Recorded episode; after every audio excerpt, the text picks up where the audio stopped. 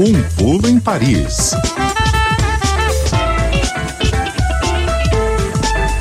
Toda sexta-feira a gente dá um pulo em Paris para conversar com jornalistas da Rádio França Internacional. Hoje falamos com Adriana Moisés. Adri, boa tarde para você, tudo bem? Boa tarde, Fernando, ouvintes da CBN. Eu diria tudo relativamente bem por aqui hoje, Fernando. Exatamente. A gente vai falar agora um pouquinho sobre Natal, mas antes vamos atualizar aqui as informações sobre um ataque que deixou mortos e feridos nesta manhã aí em Paris. É, dá para fazer um balanço sobre esse novo caso de violência. O que, que aconteceu, primeiramente? Olha, Fernando, essa tragédia é uma tragédia, né? Deixou três mortos e quatro feridos, um deles ainda em estado gravíssimo, segundo as autoridades. O atirador é um francês de 69 anos, ex-condutor de trens, aposentado da companhia SNCF. Ele atacou um centro cultural curdo, um restaurante e um salão de cabeleireiro da mesma comunidade, todos vizinhos no décimo distrito de Paris, em uma área super movimentada aqui da capital. Esse homem chegou ao local armado com uma pistola e saiu atirando nas vítimas, nas vítimas calmamente, segundo testemunhas. A intenção nesse ataque foi notoriamente racista. Isso até as autoridades estão dizendo.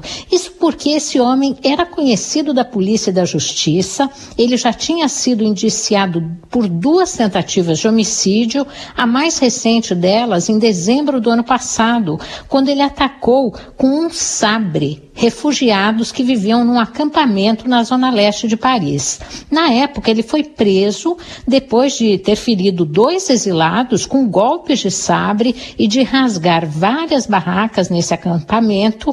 Esse homem saiu da prisão há 11 dias Nossa. e estava sob controle judiciário, proibido de deter armas e com obrigação de seguir um tratamento psiquiátrico. Mas olha só o que deu, Fernando. Dessa vez ele conseguiu matar pessoas. Os moradores desse bairro já estão traumatizados porque aqueles atentados de novembro de 2015 em Paris contra cafés e restaurantes aconteceram nas redondezas desse local do incidente de hoje, Fernando. Ele está preso, foi preso. Foi preso, ele foi imediatamente detido no local do ataque, foi transferido para um hospital para tratar de um ferimento no rosto que ele sofreu ali durante a imobilização dos policiais. Ele permanece sob custódia para ser interrogado sobre as motivações desses crimes. O Ministério Público de Paris abriu uma investigação por assassinatos, homicídios dolosos, violência com agravante e também infração à proibição do porte de arma. Para você ter uma ideia, ele carregava 60 cartuchos de munição hoje. Várias associações que trabalham com refugiados estão indignadas que esse homem tenha sido liberado da prisão e ficado sem acompanhamento, com esse histórico de violência. A motivação racista está sendo, claro, investigada, segundo a procuradora de Paris. Ele teria dito aos policiais que não gostava de curdos e outras frases incoerentes. O ministro do Interior Disse que o nome dele não é associado a nenhum grupo de extrema direita mais conhecido, mas isso ainda vai ser melhor investigado. No final da tarde, os curdos de Paris, muito revoltados, foram para a região e fizeram um protesto. Houve confronto com a polícia. Alguns policiais ficaram feridos. Agora a situação está se acalmando por lá, Fernando. A França é, é, sempre está é, em volta da, das questões sobre o extremismo de direita, questão de racismo, de xenofobia contra imigrantes. Existem campanhas aí para combater esse tipo de comportamento? Não, não existem. O que existe é um ativismo antirracista de organizações civis. Mas quando, Fernando, se tem um governo em que o ministro do Interior, o ministro do Interior é o Gerard Darmanin, ele é de direita dura. E até o presidente da República, o Emmanuel Macron, em período eleitoral, mantém um discurso ambíguo em relação a esse assunto, que é super complexo, e as políticas públicas são concebidas com um viés de discriminação contra estrangeiros, o problema se retroalimenta. Não se consegue resolver isso, né? A cada eleição, os políticos franceses vão buscar votos entre eleitores de extrema direita, colocando em primeiro primeiro plano como se fosse o principal problema do país e não é a associação entre criminalidade, imigração e segurança pública. O resultado disso, é uma política totalmente extrapolada, né, foi a eleição né, de uma bancada de 89 deputados de extrema direita na última eleição aqui na França. Uma coisa assim vergonhosa, mas que está também dentro desse movimento global aí de extrema direita que cresceu em todo lugar, inclusive no Brasil, né, Fernando? Tá. Adri, então apesar desse clima pesado, como é que estão os preparativos para o Natal aí na França, em Paris? Olha, até esse incidente, as pessoas estavam aí fazendo compras, né, se preparando para a ceia, para fazer aquilo que elas mais apreciam, né, que é sentar à mesa e comer aquelas refeições maravilhosas que se produzem aqui no país da gastronomia. Esse ano, com a alta da inflação, algumas especialidades estão sendo banidas. É o caso do foie gras, né, aquela, aquele fígado gordo que é muito contestado Mas que os franceses comem tradicionalmente, que chegou esse ano a 150 euros o quilo. Isso dá uns 800 reais. Então, o foie gras está sendo. A moda agora é servir um foie gras vegano.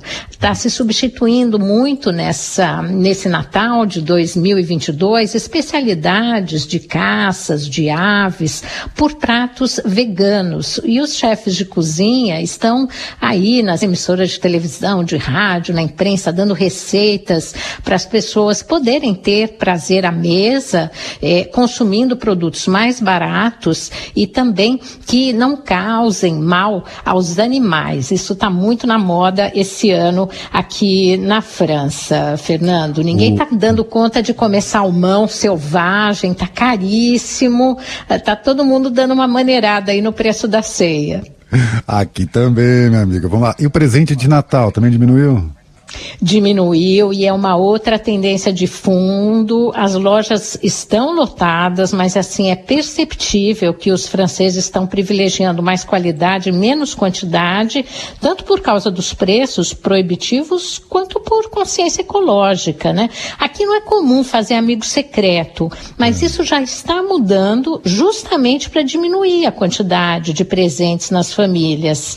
Segundo uma pesquisa publicada esses dias, 18% 50% dos franceses não vão é, oferecer presentes neste Natal. A juventude, a gente sabe, hoje sofre com isso, né?